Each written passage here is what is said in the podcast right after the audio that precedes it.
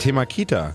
Also, ähm, ihr wollt Emil Ocean ohne Kita aufwachsen lassen. Warum ist eine Kita nichts für euch? Wir haben uns da lange mit beschäftigt, tatsächlich mit dieser Frage. Haben uns einfach gefragt, was ist das Beste für unser Kind natürlich und was ist das Beste für uns auch als Familie? Ist es für uns als Familie wirklich ähm, zielführend, ähm, sich so früh schon diesen Trennungsschmerz zu geben? Ich meine, wir haben uns gerade kennengelernt.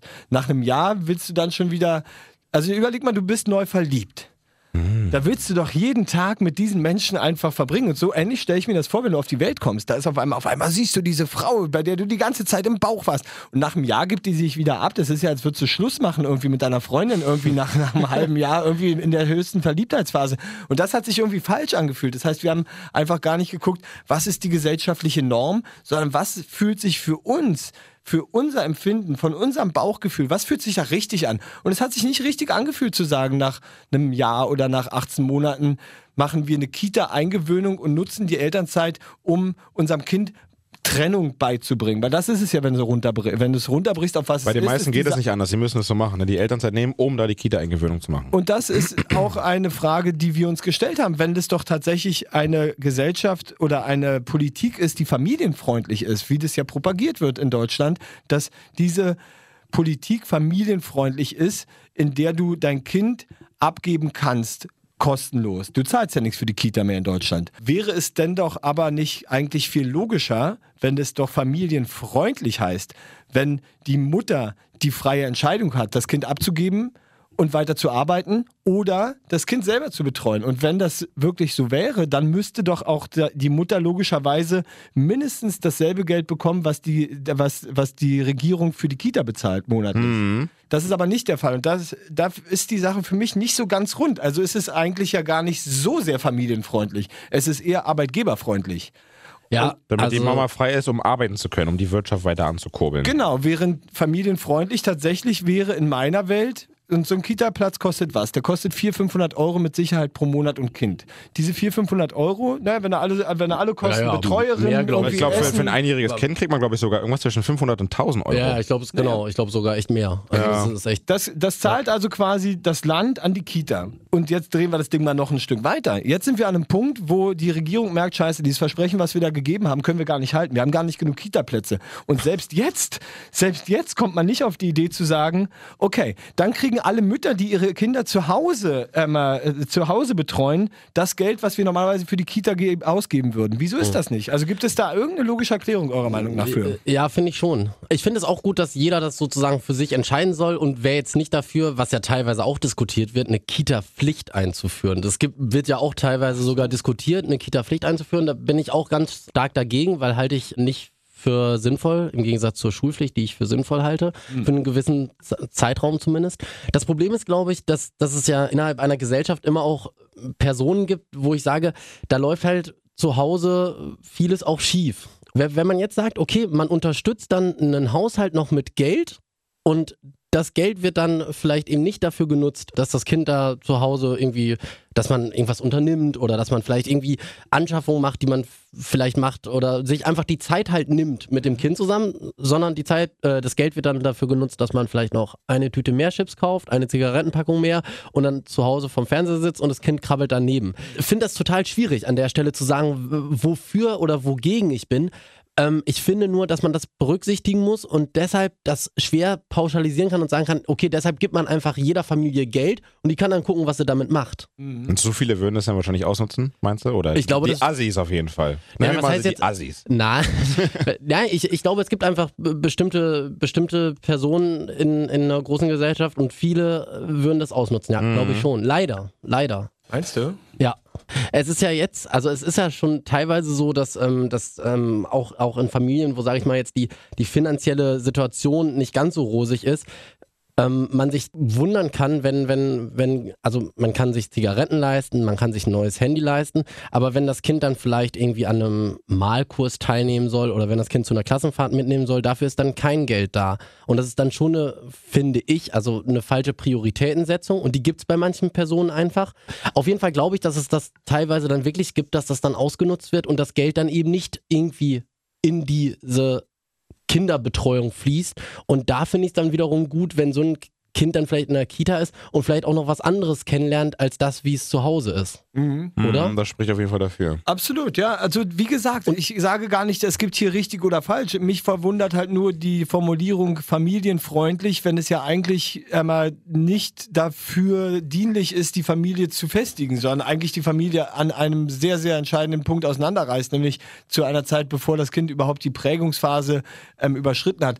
Das ist alles, was ich sage, dass das jeder für sich selber entscheiden muss und dass es mit Sicherheit ganz, ganz viele tolle Kitas gibt und ganz, ganz viele tolle Betreuer aber da muss auch jeder, glaube ich, auf sein Kind achten. Also es, es, wäre schade, einfach nur zu sagen, nach einem Jahr muss es in die Kita, weil das ist ein Lebewesen. Das hat einen eigenen Willen, es hat ein eigenes, äh, ein eigenes Gespür. Und was ist, wenn du merkst, und das habe ich oft gehört, wir brauchten wirklich ein halbes Jahr. Ein halbes Jahr hat er jeden Morgen geweint. Dann hat er richtig Angst gehabt. Ja. Was meinst du, wenn du ein halbes Jahr jeden Morgen heulst? Dann hast du Angst. Du hast Verlustängste. Du hast Angst, dass dir was passieren könnte. Du hast Angst vor dieser neuen Umgebung. Das sind Ängste, die sich in diesem Alter so tief in dir verankern, dass es wirklich auch gefährlich ist für die psychische Entwicklung, glaube ich. Aber da gibt es andere Leute, die, die, die natürlich sagen, das muss sein, da muss dann jeder durch. Und du musst dann halt irgendwie mit dem Kind das so lange trainieren, bis es funktioniert. Das ist nicht unserer, unser Zugang. Das ist nicht der Zugang unserer Erziehung oder Beziehung, wie wir es nennen. Also wir führen jetzt auch keine, wir führen eher eine Beziehung zu unserem Kind, als dass wir es permanent erziehen, weil wir glauben, wir sind die Älteren und bringen ihm alles bei, weil er noch so klein und doof ist. Ich glaube vielmehr andersrum. Kinder, wenn die auf die Welt kommen, das sind die, die den Plan haben, Leute. Das sind die, die dein Kind kannst du in Australien, in Kanada oder ähm, in Norwegen aussetzen, von anderen Eltern großziehen lassen. Es würde die Sprache lernen, es würde die Gesellschaftsform lernen, es würde den sozialen Umgang lernen. Die haben es drauf. Wir sind die, die so sind. Wir sind die, die eingeschränkt sind durch unser soziales Umfeld irgendwie, weil wir so geprägt sind davon. Mhm. Die Kids, die haben eine viel, viel größere Spannweite. Die können doch alles werden. Die müssen erst, die, die müssen einfach nur ihr Talent erstmal herausfinden dürfen.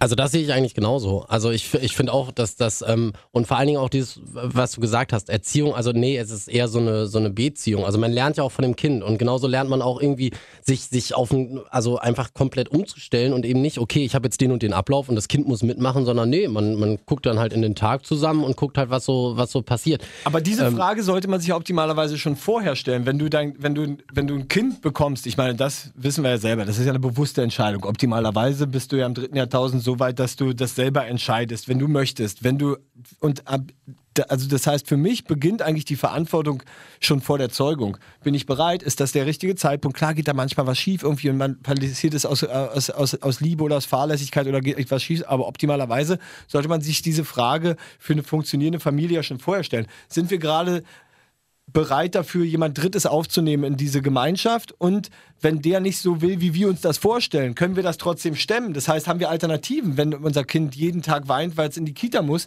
dann macht es ja auch was mit uns, oder? Also wie war das bei euch mit der Kita-Eingewöhnung? War das sehr, sehr schwierig oder ist das relativ einfach gewesen? Die Kita-Eingewöhnung bei Minimo war recht einfach. Ein bisschen blöd war das in der Eingewöhnung, wurde er krank und dann musste man nochmal aussetzen, ja. eine Woche, anderthalb Wochen.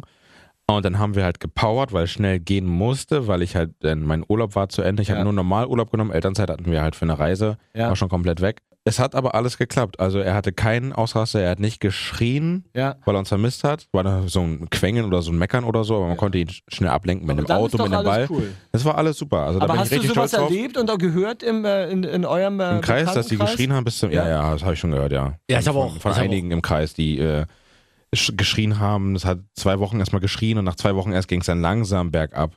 Also so richtige Horrorgeschichten habe ich schon gehört. Ja, aber das ist das, jeden Tag. Meine, und das weißt du ja vorher nicht, ob dein Kind so oder so ist. Aber ich würde, ich würde das nicht aushalten, wenn mein Kind zwei mm. Wochen lang jeden Tag schreit. Das würde mir das Herz brechen. Das war auch eine richtige Belastung für meine Freundin auf jeden Fall, ne? Ein Jahr Elternzeit, ein Jahr 24-7 mit dem Kind, ne? Ja. Und dann, das war auch eine Eingewöhnung. Es war mir eine Eingewöhnung für, für, für meine Freundin. Es war, glaube ich, schlimmer für sie als für, für Minimo. Ja. Mhm. Gut, aber auch das ist natürlich eine wichtige Erfahrung. Äh, ich glaube auch, aber wenn ein Kind so, sag ich mal, eine Woche oder zwei Wochen schreit, da würde ich als Elternteil jetzt auch sagen, okay, da müssen wir das irgendwie nochmal verschieben und dann muss man halt gucken, wie man das stemmt. Und da finde ich ja, dann auch auf jeden Fall, muss es irgendwie eine Unterstützung geben. Genau, und, also ähm, wenn man sich darauf einigen könnte, aber auch das gibt es ja nicht. Also deswegen, da, deswegen finde ich die Argumentation von der, von der Regierungsseite da ein bisschen zu. Für mich klingt es wie eine Propaganda. Du, du sagst so lange, das ist familienfreundlich, bis es alle glauben. Weißt du? ja, nee, tatsächlich. Ja, ja. Also Familien, wir sind ein familienfreundliches Land, weil du dein Kind abgeben kannst. Moment. Ja. Äh, finde den Fehler. Also familienfreundlich würde ja heißen, dass wir alles dafür tun, dass die Familie möglichst viel Zeit miteinander verbringt oder wenigstens auch das unterstützt. Wenn ich das aber als einziges nicht unterstütze, finde ich das schwierig zu verstehen einfach. Was meint ihr denn? Sehe das ähnlich, bis auf den Punkt, dass ich sage, dass ich glaube, dass es Familien gibt, wo es wirklich echt sinnvoll ist, mhm. dass ein Kind ähm, einfach Alternativen sieht und sieht, wie es auch gehen kann und dass vielleicht an mancher Stelle dann sogar ein Erzieher, obwohl, also das ist tragisch, aber ich glaube, dass es auch echt Fälle gibt, wo ein Erzieher Kinder besser kennt als die Eltern. Ja, aber da sind wir ja bei einer Grundsatzfrage. Da sind wir bei einer Grundsatzfrage irgendwie, ob die, ähm, ob, ob der Staat wirklich die Funktion übernehmen sollte, Kinder zu erziehen? Ich glaube, nein. Und das, das ist ja, was du gerade beschreibst. Ja, weil. Das ist ja nicht die Aufgabe des Staates, irgendwie eine, äh, Kinder zu, äh, zu, zu, zu prägen und zu erziehen in den ersten Lebensjahren, eigentlich. Naja, aber wenn es eine Situation gibt, wo du, sag ich mal, ein Kind, wie wir alle wissen, ist ein Kind ja sozusagen darauf angewiesen, dass es von irgendwem eine Beziehung angeboten bekommt. Also, ob es jetzt von den Eltern ist oder vom Erzieher. Und wenn man an dem Punkt merkt, da kommt von den Eltern nichts und da findet nichts statt, dann finde ich es schon wichtig, dass ein Staat auf jeden Fall sagt, okay, ähm, es gibt hier diese Möglichkeit und hier ist eine Kita und da lernt es dann mit Menschen Beziehungen aufzubauen. Das Ding ist, es ist auch alles so ein bisschen so eine, so eine Elternfrage, ne? Also Per, ihr habt jetzt das Glück, dass ihr da die Möglichkeiten habt, sie kann jetzt, ihr könnt jetzt im Ausland irgendwo arbeiten und Geld verdienen und rumreisen damit. Das haben halt andere nicht. Ich würde mal sagen, die Mehrheit hat das nicht, sondern die haben halt alle so einen ähm, von, von 9 to 5 Job, die halt um 9 Uhr arbeiten müssen, um 17 Uhr, 18 Uhr ist Feierabend und äh, die haben 30 Tage Urlaub im Jahr und da kann man nichts dran rütteln. Und ähm, da muss man einfach wieder arbeiten gehen, um die Brötchen zu verdienen. Und da ist Aber man woran glaubst weil wir mehr Geld brauchen, weil unsere Eltern, war da, warst du denn in der Kita früher? Nee, Tagesmutter. Ah. Und deine Mutter war auch arbeiten? Die war arbeiten, ja. Und deine? Ich war in der Kita und meine Mutter hatte in der Zeit ähm, dann reduziert auf Teilzeit und ich war aber immer nur so bis zwölf, glaube ich. Und sie hat dann morgens so drei, vier Stunden gearbeitet mhm. und dann wurde ich äh, wieder abgeholt, aber auch erst, glaube ich, mit drei Jahren und dann von keine Ahnung, acht bis zwölf, vier Stunden oder hm. so. Also ich war gar nicht in der Kita. Ich glaube, das ist halt auch, da, da merkt man schon. Wie, ja. Nein, nein, aber okay, da merkt man, glaube ich, auch schon, wie wichtig diese Zeit ist, wie das dein Erleben prägt und mhm, wie wichtig voll. Familie da wird, irgendwie, wie wichtig halt irgendwie auch das, was deine Eltern dir vorleben ist. Also wenn wir, äh, wenn wir hören, wie das bei uns dreien war und wie wir es jetzt mit unseren Kindern machen, müssen wir uns noch mehr dieser Verantwortung bewusst sein. Die gucken sich alles bei uns ab. Und deswegen müssen wir, glaube ich, schon bevor wir ein Kind zeugen, uns überlegen, sind wir dazu bereit? Und dann ist vielleicht der Staat auch dafür verantwortlich, eher da im Vorfeld schon mal Aufklärung zu betreiben, was es überhaupt bedeutet, irgendwie ein Kind zu bekommen. Diese Verantwortung zu lehren, habe ich in der Schule nicht gelernt irgendwie, habe ich äh, sich, sich auch von Sozialarbeitern nicht äh, kommuniziert irgendwie. Stattdessen gibt es sehr viele Leute, die halt irgendwie dann sehr, sehr viele Kinder haben, aber damit, genau wie du es beschrieben hast, überfordert bist. Ja. Ich glaube, das ist eher eine, das, das ist eher ein Ansatz, wo man da regulieren könnte. Ja, und es ist, es ist dann ja auch nochmal die Frage, wie läuft so, ein, so, ein, so eine Trennung ab dann? Also dieser ganze Prozess mit der Eingewöhnung und der Kita. Es gibt zum Beispiel Kitas, das ist auch eine Geschichte von einem Bekannten, die, die haben halt ihr Kind in die Kita gebracht und dann haben die Erzieher also als das Kind dann irgendwie nicht weg wollte, hat die Mutter das Kind nochmal auf, also sozusagen hochgenommen, auf den Arm genommen und dann kam die Erzieher ran und haben das Kind mehr oder weniger den weggerissen. Weggerissen? Ja, und dann hatten die, wow, wow, ja, und dann hatten die eine, eine Diskussion da und dann haben die auch daraufhin dann irgendwann das Kind dann aus der Kita rausgenommen, haben die Kita gewechselt und so. Und das ist halt sowas, das, das, ähm, ja, weiß nicht, ich glaube, es gibt da echt auch noch sehr altmodische ja, so äh, Formen. Ja. Und das finde ich dann halt auch äh, deutlich, äh, also das finde ich viel zu radikal. Ich, ich würde das auch nicht wollen. Also, aber das ist halt, und ich glaube, es ist einfach eine krass individuelle Sache und deswegen finde ich es schon irgendwie also ich finde es schon gut, dass man sagt, okay, es gibt ein Betreuungsangebot, das wird, das wird auch gefördert. Und ja, ich kann auch jeden verstehen, der sagt, ähm, wir, wir wollen das zu Hause machen und wir wollen lieber irgendwie die finanzielle Unterstützung an der Stelle zu Hause haben. Ähm, ich ja, frag mich halt bloß, was damit ist, wenn das Geld dann woanders hinfließt. Weiß ich nicht. Ich habe keine Lösung. Ist auf jeden Fall ein echt krasses Thema, viele Meinungen und ähm, wir wollen die Frage auch mal rausgeben natürlich. Äh, wenn ihr jetzt heiß drauf seid, mal eure Meinung rauszugeben, ihr dürft sie gerne raushauen. Zum Beispiel auf unserer jungfräulichen Väter Facebook-Seite oder, oder bei Per Kussmarks Facebook-Seite einfach mal raushauen. Ja, unbedingt. Wir sammeln das mal und vielleicht machen wir dann dazu nochmal eine andere Sendung und lesen mal eure Meinung vor. Ich kann nur abschließend dazu sagen, ich bin auf jeden Fall, ich bin zufrieden mit der Entscheidung Kita. Minimo Kita ist eine Kita mit 15, 16 Leuten, also eine relativ kleine Kita. Und wir zahlen noch ein bisschen drauf, damit die schön Bio-Essen kriegen. Und die haben noch so Kurse. Jeden Montag kommt ein Musiker vorbei mit Gitarre und so weiter. Die gehen immer raus, Cool. einmal die Woche. Ähm, Museumsbesuche, also mit den Großen, noch ist er gehört er zu den Kleinen. Äh, bin da sehr zufrieden und äh, würde es wieder so machen. Ich muss sagen, ich bin mit so wie es bei uns jetzt aktuell mit der Kita ist, auch sehr zufrieden. Finde find die Kita super. Wünsche mir aber schon manchmal noch etwas mehr Zeit, auch mit Tiny Till eigentlich, dass man mal so ein bisschen mehr unter der Woche noch mal ein bisschen Zeit miteinander hat, wäre schon schön. Ich glaube abschließend, kein Kind wird irgendwann sagen, Mensch, das Geilste an meiner Kindheit war dieser große Bagger, den mir Papa geschenkt hat. Es sind immer Momente, an die sich Kinder erinnern. Und je mehr Momente wir mit unseren Kindern teilen können, desto schöner wird deren Kindheit.